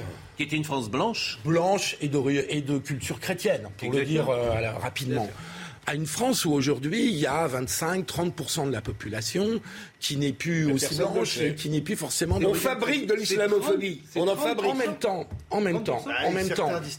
Non, là on parle. Ah oui, on sait pas. On parle ethnique. Entre 6 millions et 12 millions, t'entends tout. On en sait rien. Ah non, ça c'est autre chose. Ça c'est la religion, Jean-Claude. Sur la religion, là il y a des chiffres précis faits par sondage. On parle pas de la religion. Où on est sur un chiffre de 6 millions de musulmans en France. On n'est pas sur 8 millions, on n'est pas sur 10 millions. Je ne sais pas.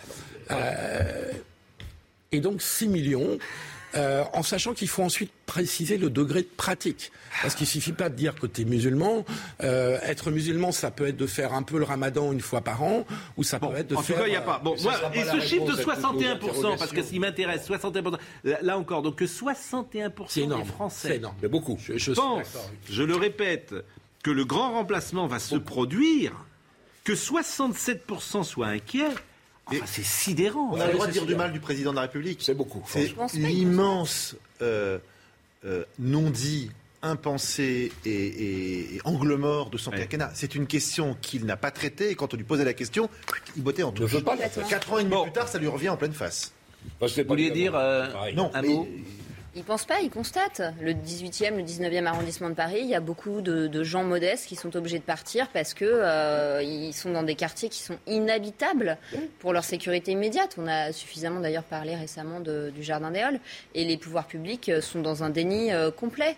Ils sont très mal à l'aise parce qu'ils savent qu'il n'y a pas eu de politique d'immigration depuis 30 ans qui a été réellement menée. Donc quand nous ne faisons plus de bébés et qu'il n'y a pas de politique d'immigration, forcément les gens pensent à un grand remplacement. C'est mathématique, c'est démographique, c'est géopolitique, c'est logique. Oui, mais sauf que la classe médiatique disait fantasme. Que, Mais oui, mais je veux dire, sûr. complot, euh, théorie de Renaud Camus, extrême savez, droite, complotisme. C'est ça. Mais pourquoi Pascal? Parce encore, que hein. le C'est ça, propre- le- la petite musique. Le propre des idéologues. C'est ça la petite musique. Le propre des idéologues, Pascal, c'est de psychiatriser les gens qui ne sont pas d'accord avec leur idéologie. Donc ils disent c'est du, c'est du fantasme, ils sont paranoïaques, etc. C'est facile. C'est Il y a facile. quand même des- Quand on les met devant les faits, ils évitent, ils n'ont plus rien à dire. Bon, Il y a quand même des statisticiens qui contestent, et la plupart des statisticiens contestent fortement cette thèse. Encore une fois, qu'il y ait une transformation de la société française, de la population française, c'est une évidence. Donc là, à parler de grands emplacements, euh, là, Pascal, où c'est quand même un peu complotiste, ces grands emplacements, il y a l'idée qu'il y avait une intentionnalité, qu'il y avait une volonté de remplacer, en gros, les blancs par des pas blancs. les gens qui- Et donc, disent- elle est complotiste dans, dans cette mesure-là, la thèse Parce du compte, c'est la réalité quand même. Mais vous Hein savez, les gens qui Ouais. composent ce sondage, qui qui sont dans les Les 61%, intentions, on verra demain. c'est par exemple ma patiente enseignante dans le, dans le 19e qui me dit Je suis très embarrassée, il y a deux enfants qui sont blancs dans toute ma classe, et donc mon rôle est d'abord d'apprendre aux autres à bien parler français parce qu'ils parlent pas bien, français à la bien maison, sûr, donc je suis sûr, embêtée. bien C'est sûr. un fait, c'est pas du racisme, c'est pas non, non. c'est un fait. Voilà, donc elle, forcément, elle se pose la question. les catholiques et la présidentielle, à six mois du premier tour, le sondage IFOP Le Pèlerin révèle que ce que les catholiques attendent de l'élection présidentielle, leur attente est notamment plus forte que l'ensemble de la population dans les domaines de la santé, de la sécurité ou encore de la lutte contre la délinquance. Chez les catholiques, tous âges confondus, les questions régaliennes apparaissent en tête des sujets considérés comme prioritaires pour les mois à venir. 81% souhaitent entendre parler de sécurité et d'action contre le terrorisme, 75% de lutte contre la délinquance, 60% de lutte contre l'immigration clandestine. Leur attente est plus élevée que chez la moyenne des Français sur ces trois préoccupations. Est-ce qu'il y a un vote catholique en France ou pas? C'est l'éternelle question. Il y a eu des livres là-dessus. Peu, ça n'a jamais été vraiment tranché. Ils sont plutôt à droite quand même. Oui, c'est ça. Bah, le MRP, c'était Oh. pas vraiment ça. Oui, mais on Penche plutôt à droite. Il a Le longtemps. LRP, c'était loin. Oui, hein. c'était loin. il y a longtemps. Ils penchent plutôt à droite. Le Nouvel Obs, ça a longtemps bon, été. Qu'est-ce qu'elle vous a dit Chantal Delsol euh, hier? Ouais. Qu'est-ce qu'elle vous en a tout dit cas, les catholiques pratiquants, euh, les catholiques pratiquants, euh, ça représente encore 5 ou 6 millions de personnes qui sont dans les églises chaque euh, semaine. Tu peux imaginer que cette Oui, euh, oui, catégorie-là soit plutôt conservatrice et penche C'est plutôt pas à droite. si clair que ça. C'était la hein. base. euh, Enfin, c'était ils la sont pas base. vraiment pour euh, la, la PMA pour tous, Non, le- non, la c'était la base de GPA, la j'en passe, Oui, etc. ah bah, ils sont pas du tout pour la la- GPA la base et de la la. PMA. Je prenais la base quelques la précautions. pour tous. Je suis un catholique pratiquant euh, particulier à ce niveau-là. Oui, tu vous n'êtes pas dans la suis un progressiste. Un catholique progressiste, une sorte de catholique de gauche, quoi. Euh, euh, Exactement, un gaulliste de gauche. Les gaullistes de gauche, c'était ça les gaullistes de gauche. Mais en fait, c'est formidable d'être gaulliste de gauche. Bah, je trouve que c'est très bien aussi. Mais je trouve que c'est quasiment. Mais, Flores, mais ça. De Gaulle était quasiment. De, il était social et en même temps, euh, De Chartres, c'est ça. sur le Ouais, plan sociétal, n'a conservateur. Bon. Euh, c'est vous qui partez, cher ami C'est moi qui pars juste, j'aurais pour une fois. Ah, Euh, ouais. Ah, d'abord, Vous n'avez pas été, euh, franchement, ce matin, Si, si, rude, si. c'est rude. hein, vrai. Quand vous êtes tous les deux ensemble, c'est rude. hein, je Oui. euh, la Ah, vous êtes d'accord hein dites Non, non, mais c'est. Oh. Allez, non, non, Ah mais. non, je me plains pas. Je réinvente le communisme. Non, non, mais, en France. Jean-Claude, franchement, ce matin, Ah bon, c'est bon, dur. Je sais pas ce que vous avez mangé ce Ah matin, non, on mais je, on beaucoup, débat. mais- Oui, bah on débat. On est en débord, donc euh, merci. Et on reçoit Robert Ménard à votre place tout de suite. Merci. Climat, ce qu'il faut savoir. Merci. Robert Ménard nous a rejoint. Et Robert alors, je sais pas quel rôle vous jouez exactement.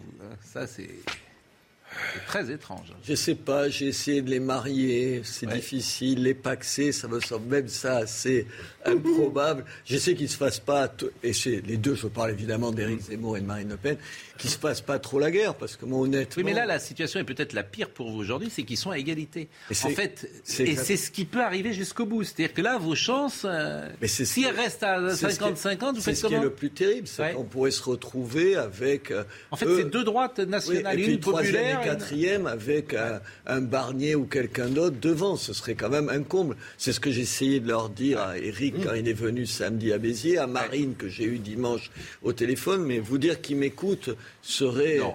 Excessif, pas Oui, excessif, un mais c'est pur non. mensonge. Honnêtement, je, je- je peux comprendre pour le coup. Alors. Marine Le Pen, je sais pas, mais je peux comprendre Zemmour s'il n'écoute personne, puisqu'il est tout seul dans cette aventure, un peu comme Emmanuel Macron, et que ça marche. Donc, euh, comme il passe son temps à avoir des gens qui lui donnent des conseils depuis des années, et que lui il vient de faire contre tous, tout le monde lui disait de pas y aller, en gros. Tout le monde. Et moi, j'étais le premier à lui dire. hein. Moi, j'étais le premier aussi. Je voyais dans la couloir, je lui disais franchement, c'est pas. Je l'ai dit même à l'antenne avec lui. Je lui dis, écoute, c'est pas ton job. T'as jamais fait de la politique. T'as pas l'ADN d'un chef. T'as jamais été président de rien du tout. T'es très bien dans, dans ta position. Vraiment, je, je le dis puisque je l'ai dit à l'antenne. Bon, il est à 15. Non mais attendez, mais moi je suis d'accord, mais moi j'ai commencé mon intervention à, à Béziers, puisque je le recevais samedi dernier, en disant que je m'étais trompé. Ce que vous venez de faire, mais moi je le reconnais bien volontiers, je ne pensais pas un instant qu'il fasse une percée co- comme il l'a fait, donc je le constate. Maintenant, entre une percée euh, euh, entre Pascal, entre 15 et 20, c'est une chose, et gagner une élection, il y a un pas, il y a un pas. Ah, il n'est pas en situation de gagner une élection. Non, non, voilà, non, mais attendez, Et sauf- Marine Le Pen non plus. Non, euh, j'ai pas dit qu'un ou l'autre était en position de gagner. Je dis juste, Hmm. moi, mon seul souci, comme maire, comme citoyen, vous pouvez pas dire tout à l'heure sur le grand remplacement ce que vous avez dit sur le sentiment des Français Oui. et tout, et vous dire en même temps, ah, si on fait un bon score, c'est pas mal. Mais je m'en fous, moi, des bons scores. Hmm. Moi, ce que je veux, c'est gagner 50% des élections. Et aujourd'hui, on est dans un cas de figure où on offre la victoire encore plus qu'on pouvait le faire à M. Macron. Si vous pensez, si l'un et l'autre pensent que euh, c'est M. Macron est une catastrophe, en Oui. gros c'est ce qu'ils disent, et que le bilan est catastrophique, que l'avenir de la France est menacé, vous vous donnez les moyens d'oublier votre ego. Et je suis d'accord vous- avec vous, mais moi, si j'élargis encore, est-ce que euh, une candidature, selon vous, sur le plan sociologique, politique, tiendrait avec une candidature qui irait de Dupont-Aignan euh, à Xavier Bertrand ou Valérie Pécresse, à Marine Le Pen, à Éric Zemmour? Est-ce que tous ces gens-là, selon vous, c'est par exemple euh, une pensée dite de droite Est-ce que tous ces gens-là peuvent fonctionner ensemble ou pas? Mais attendez. Selon par- vous Pardon, au deuxième tour, j'ai un souvenir que M. Sarkozy, il avait réussi pas à, à fédérer les partis en tant que tels, mais l'électorat. Je ne dis pas que c'est facile. Je dis qu'aujourd'hui, aujourd'hui, si on va Mais avoir c'est- pas ça une- ma question. Est-ce que c'est les mêmes euh, demandes? Est-ce que c'est au fond les mêmes idées? Est-ce que c'est la même, la même sociologie? Non, ça ne l'est Est-ce- pas. est-ce qu'il y a beaucoup d'idées en commun? Est-ce qu'entre M. Éric Zemmour, Marine Le Pen, M. Ciotti et M. Bellamy, il y a beaucoup de différences? Non, ces quatre-là, non. Voilà. Mais, Mais moi, ça- j'avais mis Xavier Bertrand en plus. Oui, attendez. Attendez, j'ai pas dit que. c'est- Est-ce que déjà ces quatre-là, il y a beaucoup de. Non.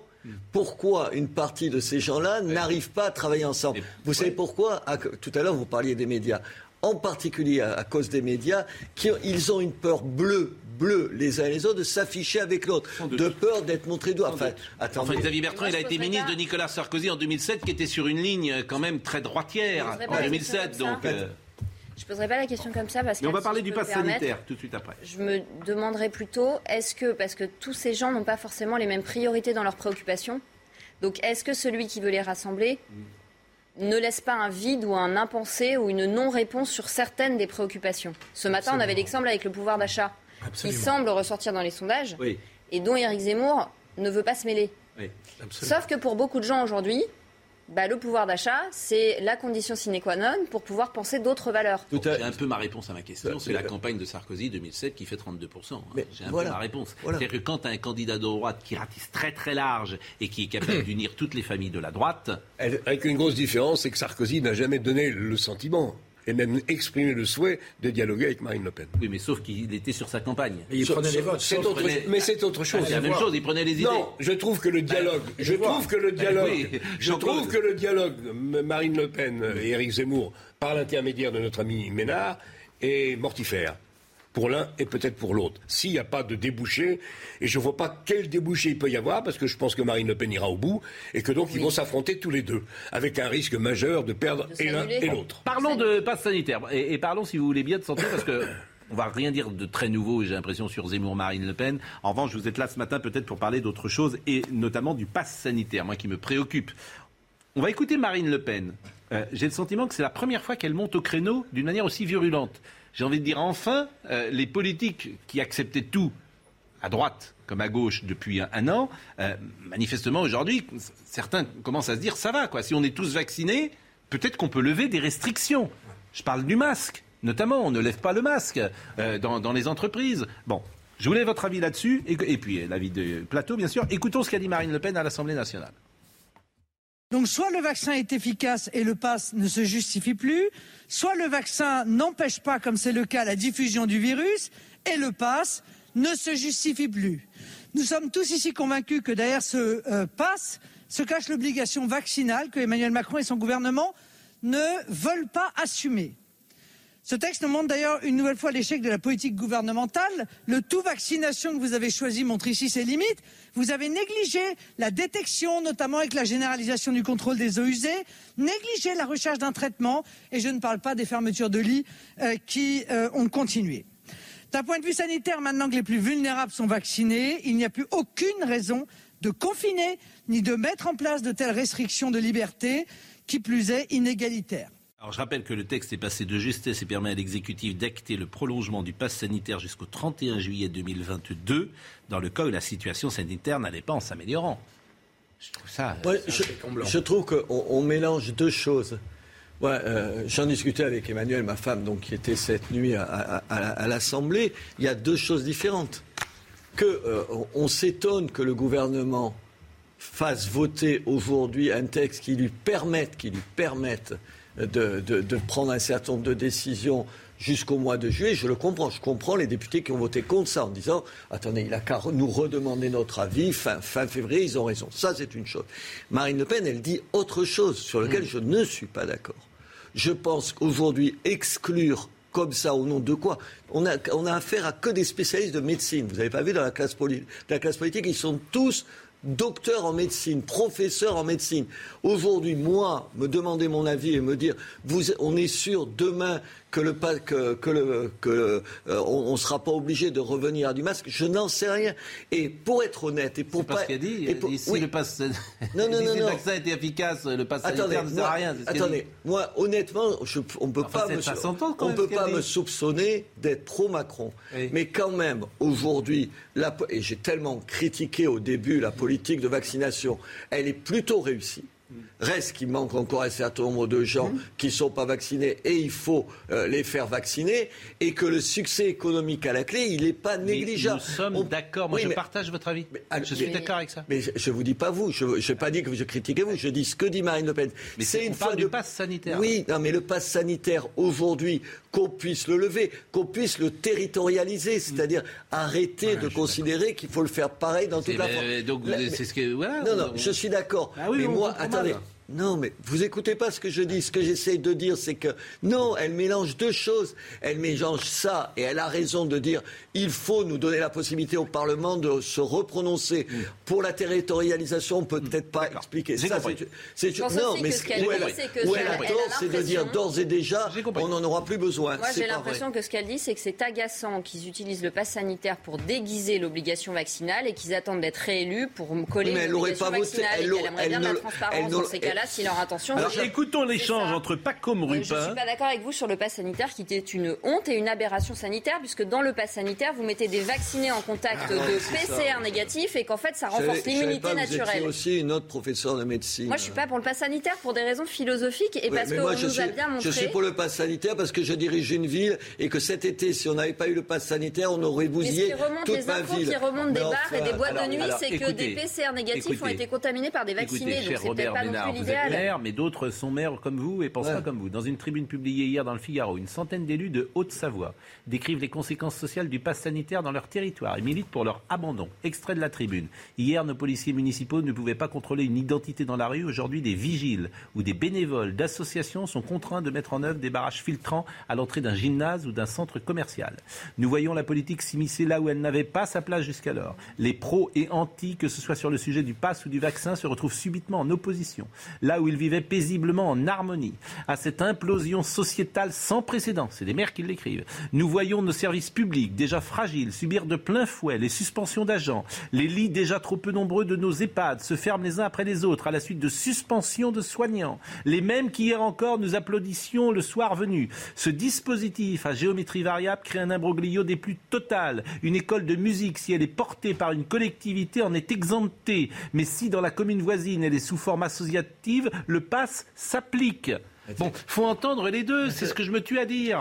Mais il faut décider. Est-ce est-ce que je vous empêche de. Il est temps de faire confiance à notre population, de lui connaître sa liberté et sa responsabilité. Il est temps d'extraire du quotidien déjà lourd de nos concitoyens la discorde créée par ce dispositif, doté des frêles épaules de ceux qui n'ont rien demandé, un contrôle qu'ils n'ont pas assumé à leur niveau. Il est pour nous, élus locaux, le temps d'abandonner le contrôle du pass sanitaire de la vie quotidienne des Français. Élus locaux. Et je vais répéter ce que j'ai déjà dit. Je ne crois pas qu'on résolve un problème en, ayant, Mais attendez, en étant dans la confusion des Ah, places. mais attendez. On ne peut pas demander aux Mais restaurateurs de moi, je vais les vous passes ré- je vais- sanitaires. Non, mais attendez, mais tout ça, on l'a dit, c'est pas ça le problème. Aujourd'hui, si on en est au bon chiffre, est-ce que vous vous êtes demandé une seconde Et on partage que, ça, c'était d'accord. peut-être pas grâce. je suis d'accord. Pardon, que c'était peut-être pas grâce au vaccin d'abord et grâce au pass sanitaire. Aujourd'hui, du haut de vos certitudes, vous commentez. Moi, je constate. attendez, Attendez, monsieur. madame, je constate juste, je constate juste qu'on peut avoir cette discussion parce que les chiffres sont bons. Absolument. Et moi, je critique le Absolument. gouvernement, mais quand M. Macron fait une chose bien, ça ne me gêne pas de dire que c'est bien. Ça Mais ne m'a jamais gêné. Mais, là, on n'est politique. pas, on- pas le même débat. Non, pas- et- non, non, non, c'est le même débat. Et je, et je trouve qu'aujourd'hui, Pascal, je trouve Et qu'aujourd'hui. d'autres maires pensent pas comme vous. Non, mais attends, ils ont le droit de pas penser. Je, je constate juste qu'ils le disent quand on a eu l'obligation de la, de la vaccination à un moment Mais donné. ils demandent de le lever, ils le Mais je remettent pas en cause. ne sont pas Attendez. là où vous Oui, pensez. ah bah c'est Attendez, pas mais moi qui suis sur mes certitudes. C'est les gouvernants qui, alors qu'on alerte depuis un an sur la santé mentale et les risques psychosociaux dans la population, le fait que les liens sociaux sont fragmentés, que les gens se parlent plus dans les familles Et alors sur des sujets Et alors euh, de vaccination, Et- et- et alors sur la violence que ça peut engendrer alors, dans attendez. les- quand les gens se prennent à partie à propos du pass sanitaire, ça n'est pas le moment. et c'est pour Il ça qu'on va supprimer le pass sanitaire. Non, moi, je... Généraliser quand qu'est-ce que même. ça a à voir J'espère qu'on dîne encore Qu'est-ce que tranquillement dans la, dans la majorité. Alors écoutez, pas Mais comme ça n'est pas le cas. Jean-Claude. Je Vous retire, je vous retire vos illusions. Ça n'est pas le cas. Ah bon Dans nos cabinets, C'est nous possible. sommes effarés Non, mais non. par la dégradation des relations domestiques. Et je ne parle pas seulement des maltraitances déclenchées par les confinements. Je parle du fait que les gens sont crispés parce qu'on les obsède avec Les cette question. Madame, juste les gens. Heureusement, gens ça baisse dans les hôpitaux. Les, Pas les comme gens, Rupin. les gens meurent un peu moins, madame, ce qui est quand même pas tout à fait rien. Eh oui. Et, et peut-être qu'on va retrouver une vie normale. Je n'aspire qu'à une chose. Je vous moi- dis juste qu'il y a des dégâts finir. collatéraux. C'est Madame, vous qui ne laissez pas mais- parler. Mais, d'accord, il y a, des- Il y a des dégâts collatéraux, c'est pas la peine de les négliger. Je, nous empêche de parler. Personne ne vous empêche de parler ici, donc tout Non mais bon, on a compris. Euh, pas comme Rupin. Je voudrais qu'on écoute pas comme Rupin. Il est député de la République en marche. Il y a eu un, un- un échange assez euh, rude hein, avec une euh, partie de la majorité qui Olivier Véran, parce qu'il y a plein de gens de la majorité. Ce, que, ce qui m'ennuie, moi, dans ce débat, c'est qu'on peut entendre les deux sans s'invectiver. Et sans mépriser. en fait, Vous, vous dites qu'il n'y a plus de morts, on arrête tout. Euh, donc pas- euh, c'est formidable, il n'y a plus de morts. Bah si, c'est ce que vous avez dit. dit- On meurt point. euh, Est-ce que vous pouvez pas caricaturer ce que je dis Surtout Je dis C'est un argument, ça s'entend. aujourd'hui, je dis juste aujourd'hui, il y a moins de morts et que c'est, on le doit peut-être juste à une campagne de vaccination Ah, évidemment. et au pass sanitaire. Évidemment. Peut-être ça. C'est comme écoutez cet échange avec le ministre de la Santé. Ah, Je vous donne la parole après. Il est de notre devoir de législateur de protéger les opinions minoritaires, même si nous ne sommes pas d'accord avec elle. Sinon, nous tombons dans ce qu'appelait Tocqueville la tyrannie de la majorité. Une majorité impose son opinion à une minorité.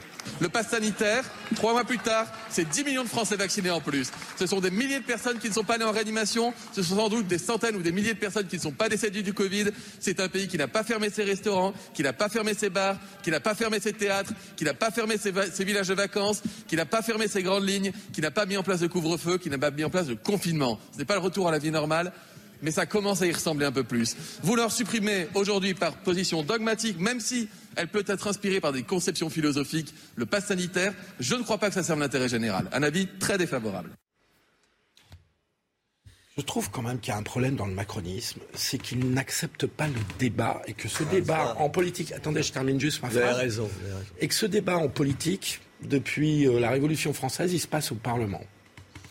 Non, et que là-dessus, il y a, il y a une il y a un blocage dans le macronisme d'accepter le débat au Parlement. Ah D'ailleurs, c'est très. Attends, je termine, Marie-Estelle. Et, et, donc, euh, le fait qu'il demande un chèque en blanc de cette nature, dans un débat à la va-vite, avec en plus des amendements, comme on a vu tout à l'heure, qui sont pris de nuit sur des sujets quand même qui sont hypersensibles. Euh, prouve quand même qu'il y a un petit problème avec le débat démocratique et Bah, que oui. la moindre des choses, c'est qu'on pourrait exiger qu'il y ait un nouveau débat et vote, par exemple, juste après les fêtes. Eh ben, vous voyez ce que vous fait, dites. Pour aller dans dit- votre sens, le problème du macronisme, c'est pas tant le fond, parce qu'effectivement, je peux euh, me résoudre. Mais il nous parle depuis cinq ans n'importe comment. Non, mais- il, y a, il y a- il y a des gens dans ce gouvernement qui parlent avec morgue, mépris, insolence, arrogance, stupidité. Et ils font. Olivier Véran. Alors il y, en a d'autres qui sont bons. Hein. Attention. Attal, Et je ne le mets pas là. Euh, Bruno Le Maire, je le mets dans, le- dans un autre camp. Euh, euh, Attal aussi, Blanquer aussi. Parce Ce sont des professionnels. Mais il y a une bande, effectivement, de gens qui parlent d'une manière inadmissible Et et, qui font Philippe, beaucoup de mal, euh, à mon quand avis. vous dites qu'il n'y a pas de débat, ce sont les mêmes qui nous disent on ne discute pas les chiffres. Évidemment qu'il n'y a pas de débat. Mais dans ces cas-là, moi, je ne discute pas les chiffres. On va montrer les chiffres des suicides adolescents. Moi, Je différencie le débat sur le port du masque de la façon dont le gouvernement Oui, se je suis comporte. d'accord. Que le gouvernement. Mais ne parlez pas votre- tout le temps parce qu'il faut que Marie-Estelle parle aussi. Parce que là, je suis obligé. Vous avez beaucoup parlé déjà. Marie-Estelle. Ça s'est- Ça s'est voté à une voix près, vous avez vu là Oui, absolument. Regardez Marie-Estelle les graphes qu'elle nous a apportés. Par exemple, sur la santé Puis, alors, mentale. puisqu'il n'y a pas Regardez le droit au graphes. débat et qu'on ne discute Voilà. pas les chiffres, je vais vous donner des chiffres que j'aimerais qu'on ne discute pas, mais que je vais quand même vous expliquer. On a une étude qui est sortie, moi, il y a un an, j'ai alerté avec d'autres collègues sur la vague pédopsychiatrique et sur les dégâts qu'il y avait chez les adolescents. L'augmentation des suicides euh, en décembre, novembre-décembre 2020, 299% d'augmentation des tentatives de suicide, des idées suicidaires et des suicides chez les moins de 15 ans par rapport à 2012. Ça n'est pas un effet de saisonnalité, c'est pas la dépression Ouais. hivernale, d'accord? Ouais. La tendance, elle est nette. La tendance, elle est le résultat de quoi? Elle est le résultat, alors pas du premier confinement, parce qu'il y avait une surveillance parentale qui faisait qu'il n'y avait pas de passage à l'acte, puis surtout, il y avait un accès bouché aux urgences, donc on n'avait pas vraiment les chiffres.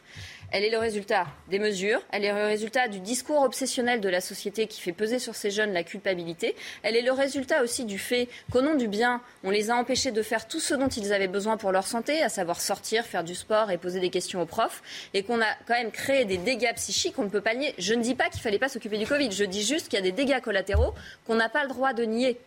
Mais personne n'est ni madame les dégâts Non, non, mais voilà les vous chiffres. Qu'est-ce que, qu'est-ce que vous an- vouliez faire Est-ce que vous aviez prévu une épidémie comme ça Moi, je croyais que c'était moyenâgeux, un truc comme ça. Vous arrivez bien sûr qu'il y a des dégâts collatéraux. Et alors, qu'est-ce que vous voulez faire? Il fallait pas prendre un certain Alors, nombre de ma mesures. réponse et, et attendez. Là, votre réponse, qu'est-ce Ma qu'il fallait réponse, faire? monsieur, c'est que je suis entièrement d'accord avec vous et que j'étais la première à donner des conseils pour s'adapter au premier confinement parce que c'était inédit. Mais qu'il y a pour moi une différence entre une situation aiguë et une situation chronique. Et qu'on ne peut pas se cacher derrière son petit doigt quand ça fait 18 mois, la situation elle est chronique. Et on est en train de redéfinir la santé et on est en train de redéfinir la société dans laquelle on est. Je veux dire, c'est grave quand j'ai des étudiants qui me disent, alors qu'il n'y a pas d'obligation vaccinale, ma fac, qui n'a pas le pouvoir de le faire, me refuse ma convention de stage parce que je ne suis pas vaccinée. Pourquoi on les harcèle? Pourquoi ça? Pourquoi il y a des gens qui ont des bénéfices secondaires et des petits chefs qui vont au-delà des, des lois qui sont votées pour des raisons sanitaires? Je n'en sais rien, madame. Moi, ce C'est je- lamentable. Madame, Et ben je- parce que la nature humaine est ainsi faite qu'il y a des gens qui ont des bénéfices secondaires à exercer un petit pouvoir qui ne sert à rien sur le plan Euh, sanitaire. Attendez. Bénéfice Moi, secondaire. Non, mais att- Intéressant, c'est Il un faut, le, il faut le voir. Je sais il pas. faut moi, le je, voir. je- je dois être Petite séquence. Vous vous rendez compte Pardon, des je étudiants dois qui être n'ont pas validé leurs- domaine. leur- leur Je sais que sur les 2800 personnes que je dirige dans ma commune, parce que j'ai la commune, le CCS et la GO, j'en ai 1% qui a refusé de porter le masque sanitaire que nous avons sorti de, de l'effectif et qui ne sont pas payés. Ils portent pas le masque? Qui refusent de- d'avoir le Le pass, pardon, le pass sanitaire. Il y en a 1%. C'est le prix à payer. Pour choix. eux, ça va être Ils ont pas le traumatisant. choix. Comment? Ils n'ont pas le choix, c'est pour et, ça. ouais, et- et- et ça me, euh, il y a toujours des gens Moi, qui je me fais partie attendez. des gens, mais comme bon, on s'est tous vaccinés, parce que on, en soi, on n'est pas à risque. Mais Non, comme mais- la vie s'arrêtait, bah, on s'est tous vaccinés. Voilà, et c'est comme ça, et Oui, c'est le prix. ça, Je suis désolée, c'est- je vais prendre le Non, rôle de Candide. c'est le prix à payer pour ça. Quoi Mais je l'accepte, quoi, je l'ai accepté, je l'ai C'est le prix à payer pour sortir tout Je vais ensemble prendre de le rôle de. Candide, mais je suis désolée. Au milieu de toutes ces injonctions paradoxales, de, tout, ce poids qu'on a fait peser sur les jeunes, pourquoi est-ce que les gens qui nous parlent tout le temps de la République ont créé une situation où la fraternité, la liberté et l'égalité n'existent plus Non, mais arrêtez de. Je suis désolée. Pour résoudre La cette crise, fraternité, on la s'est- liberté on n'existent s'est plus. assis sur nos valeurs. Un exemple. On C'est l'inverse. Je crois que la fraternité s'est beaucoup développée et que ça n'a pas été Mais c'est pas de la solidarité d'assassiner ceux qui vont bien. Assassiner. Assassiner, Vous vous rendez compte ce que vous expliquez madame, Franchement, madame, Moi, je compte Les madame, étudiants, ils vont bien ces étudiants? Non, vous les assassinez, mais madame, faites attention à ce que vous dites. Moi, je trouve que c'est très intéressant. Non, mais- Là, vous discréditez Oui. tout ce que Bah vous dites. Assassiner, Non, mais c'est ce vous vous rendez pas compte, je vous assure, vous vous rendez pas compte, les gosses. Pascal, vous n'êtes pas obligé de dire qu'assassiner, c'est le bon mot. Je, je dis, ce dont vous vous rendez pas compte. Vous n'êtes pas obligé. Alors vous n'êtes pas obligé d'éclipser tous les faits que je vous présente je peux pas vous dire autre chose, vous êtes coupé des gosses. C'est vrai que moi, je suis coupé des gosses. Mais vous avez- Je vais pas dans les écoles, pas plus Mais, que vous. mais vous n'avez pas des enfants de 12 ans chez vous qui rentrent avec un masque matin, Non. midi et soir et qui, sont, moi, et qui n'en peuvent juste- plus. J'ai juste hein. 6800 gosses dont je m'occupe pas les vôtres. Et je vais pas les voir. Mais et c'est je vais pas la même chose quand t'es le père de- je vais enfin, m'expliquer. vous- Assassiner, Non, on non, je vais assassine. Je suis d'accord, le mot vais n'était pas m'expliquer, juste. puisque vous éclipsez Ah, tout ce que je dis pour un mot. Je vous parle juste de l'augmentation de la prise de psychotropes, de l'augmentation des troubles anxieux, de l'augmentation des les, Fran- les suicidaires. Français dans ce domaine-là, ils étaient champions Mais- du monde, même avant le Covid. Et- absolument, Une séquence. Absolument, mais pas les moins de 18 ans. séquence. Et là, ça a augmenté drastiquement. Une séquence et je vais vous surprendre. J'ai un nouvel ami. François Ruffin. Oui, il est bien. François Ruffin de la France Insoumise. Il dit des choses intelligentes. Vraiment, c'est mon Ça nouvel ami. ça c'est. Qu'est-ce bon. qu'il a dit? Eh ben, vous allez voir ce qu'il a dit d'abord avec beaucoup de. Alors, vous parliez d'humour tout à l'heure.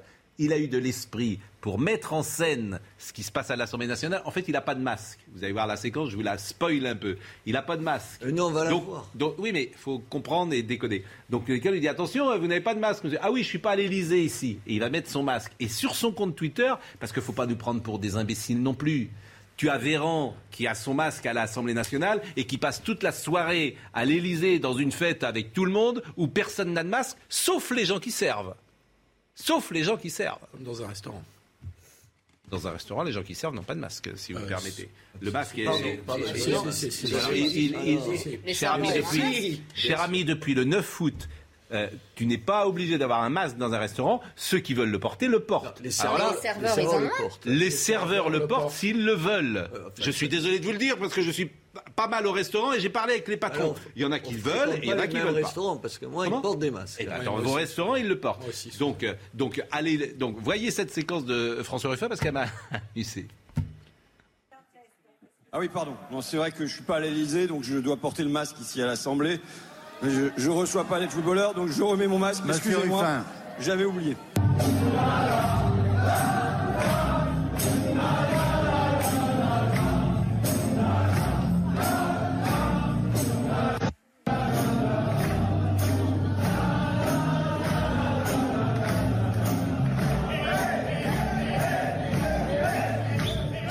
Mais pourquoi est-ce qu'on a son masque à l'Assemblée nationale et pas à l'Élysée? Est-ce que quelqu'un peut m'expliquer ça rationnellement? Ça m'intéresse vraiment beaucoup. Je sais pas, c'est incompréhensible. C'est incompréhensible. Vous avez raison. Eh ben, eh ben, j'ai raison. élites, Je vous remercie. Mais Ruffin, on a rigolé et il a eu raison. Et il a eu raison. Évidemment. Faut toujours en rire. J'aime ma boîte. On peut dire un truc sur Ruffin? Non, parce que bah, Sophie de Menton nous attend. Mais Bah, très je- vite alors. Je le dis quand même, je pense qu'il prépare la succession de Mélenchon. Il a compris, il est bon, c'est le meilleur dans son camp.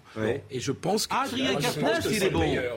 Adrien Quatennens, c'est Je- pas mal. Oui, mais il a une Évidemment. dimension populaire que Quatennens n'a pas encore. Quatennens, il n'a pas beaucoup Ruffin, d'humour, il a, il a vrai. sorti des bouquins, il a fait des films. Comme tous les politiques, euh, j'attends de voir, pour les hommes politiques, j'attends de voir M. Mélenchon laisser la place à quelqu'un On va voir. comme ça. C'est comme, Oui, c'est comme Marine Le Pen, En c'est général, ils sont pas très très vous, vous laisserez, Robert, vous, vous laisserez votre place à personne.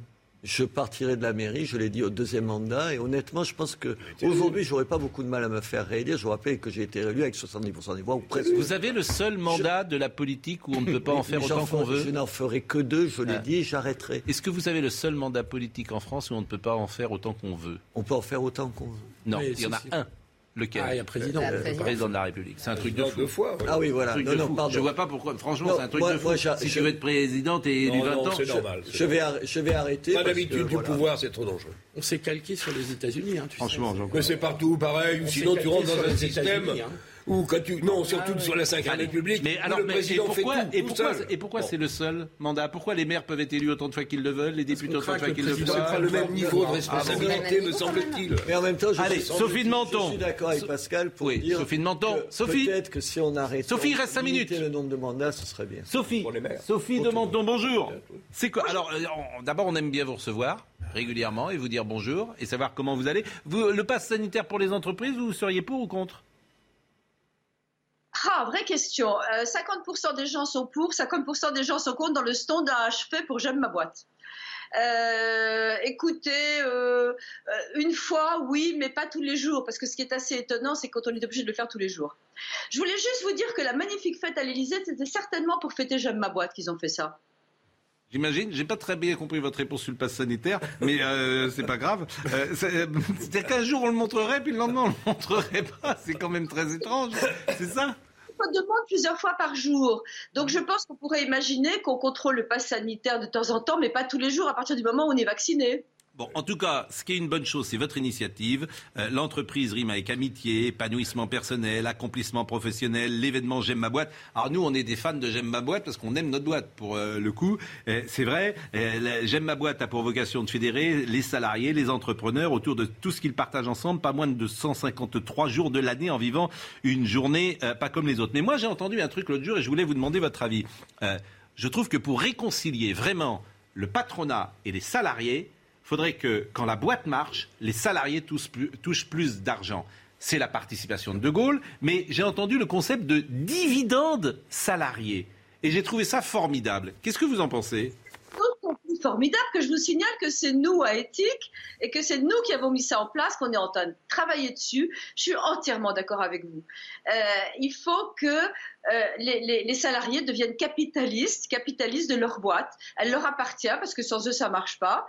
Euh, donc euh, la réponse est oui. Alors on est en train de travailler dessus parce que ce qui est difficile, c'est euh, de voir comment on fait des actions.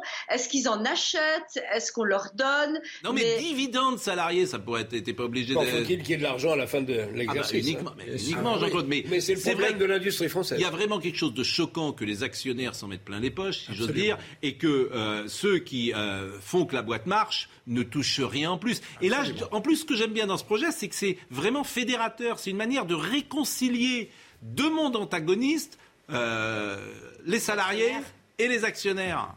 Alors, vous, vous avez, je, je partage complètement vos points de vue, je ne peux pas dire mieux, simplement vous avez tout à fait tort de dire qu'il y a un antagonisme. C'est pas vrai. Les salariés et les patrons se réconcilient depuis longtemps.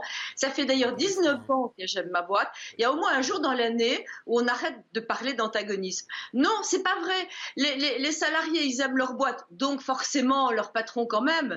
Euh, à 80%, euh, si vous voulez, 80% des salariés pensent qu'il faut avoir confiance dans son entreprise, bien plus que, pardonnez-moi, cher Pascal Pro, que dans les médias, où il y a euh, 15% des Français qui n'ont plus, qui, qui ont confiance dans les médias. Et ça, ça- Je suis bien d'accord avec vous et je pense qu'ils ont bien raison, euh, dans 9 cas sur 10, de ne pas avoir confiance dans les médias, parce que la propagande, elle existe aussi. Et idem dans les politiques, hein, 15%. Donc franchement, euh, et donc ils ont confiance dans leur boîte. C'est d'ailleurs le slogan de cette année. Et je crois qu'il faut tout faire. Et d'ailleurs, j'en- profite pour dire quand même que la, la- la grande absente de, de cette campagne présidentielle, bah, c'est quand même un peu l'entreprise. Alors ils se battent tous pour euh, des solutions économiques. On vous parle d'un État entrepreneur. Ça n'existe pas, un État entrepreneur. Les entrepreneurs, c'est nous. La République, c'est nous, si je puis non, dire. mais il faut favoriser évidemment l'entreprise. Je voyais euh, hier, par exemple, euh, lorsque euh, un salarié, par exemple, euh, coûte à une entreprise, mettons 5500 euros tout compris, entre le salaire et ce qu'on appelle les charges patronales euh, que euh, peut verser euh, le- l'entreprise. Eh bien, il reste dans la poche du salarié 2400 euros. C'est-à-dire que ça coûte 5500 euros à l'entreprise, son salaire, les charges, et dans la poche euh, de... enfin, Eh ben voilà, vous avez compris pourquoi l'industrie française n'existe plus et qu'elle est partie voilà, produire. ça c'est plus, c'est pas possible. Merci. Pas compliqué à comprendre. hein. Merci et puis amitié à, à Frédéric Jaillant avec qui euh, vous euh, travaillez. Merci euh, beaucoup Sophie de Menton. Il reste quelques secondes, c'est terminé. Merci. juste pour dire qu'il y a aussi des fonctionnaires, je l'ai découvert moi comme maire, qui aiment formidablement ce qu'ils font. Non, je le dis parce que, non, non, parce que je le dis aujourd'hui, tout le monde dit il faut supprimer des fonctionnaires et tout. D'abord, j'attends de voir la classe politique qui me dise où ils vont les supprimer parce qu'ils sont les chiffres Oh, globaux. il y a peut-être Et- des économies possibles. Ouais, mais il y a des types, il y a aussi des types formidables qui font leur Ah, boulot ça, de c'est façon C'est qui fini. aiment faire Bien ça. sûr. Et qui aiment faire C'est ça. fini. Vous allez aller vous reposer. Vous en avez un petit peu besoin. Non, je suis en pleine forme. Bon, Mathieu Sibyl Prola était à la réalisation. Ce matin, il prend des trucs parfois. Grégory était au son. Dominique Raymond était à la vision. Marine Lançon, je la remercie avec Arthur euh, Muriot. Mar- Marine qui ne sera pas là euh, demain, malheureusement. Et ça, je ne sais même pas si moi-même je vais venir, du coup. Parce que si Marine n'est pas là, c'est toute l'émission qui s'en ressent. Arthur Muriot euh, également. Merci. Alors, vous n'êtes pas là la semaine prochaine? La semaine prochaine. Parce que c'est les vacances de la Toussaint? Eh oui. Euh, je prends quelques jours avec mes enfants. Parce que, alors, euh, on peut dire, vous avez deux trois enfants. Oui, alors deux jumeaux tout, tout, tout petits. J'ai trois enfants, dont des jumeaux de bientôt 18 mois. Donc qui viennent de naître. Donc vous êtes, euh, vous êtes une maman extrêmement occupée, qui travaille beaucoup, qui vient à la télévision et qui fait une troisième euh, ou une deuxième journée quand elle rentre chez elle avec plein d'enfants. Voilà, c'est ça. Mais comme plein de mamans. Exactement. Et ben moi je suis admiratif des mamans. Jean-Marc Morandini dans une seconde. Planning for your next trip? Elevate your travel style with Quince. Quince has all the jet setting essentials you'll want for your next getaway, like European linen, premium luggage options, buttery soft Italian leather bags, and so much more. And is all priced at 50 to 80% less than similar brands. Plus, Quince only works with factories that use safe and ethical manufacturing practices. Pack your bags with high-quality essentials you'll be wearing for vacations to come with Quince. Go to quince.com slash pack for free shipping and 365-day returns.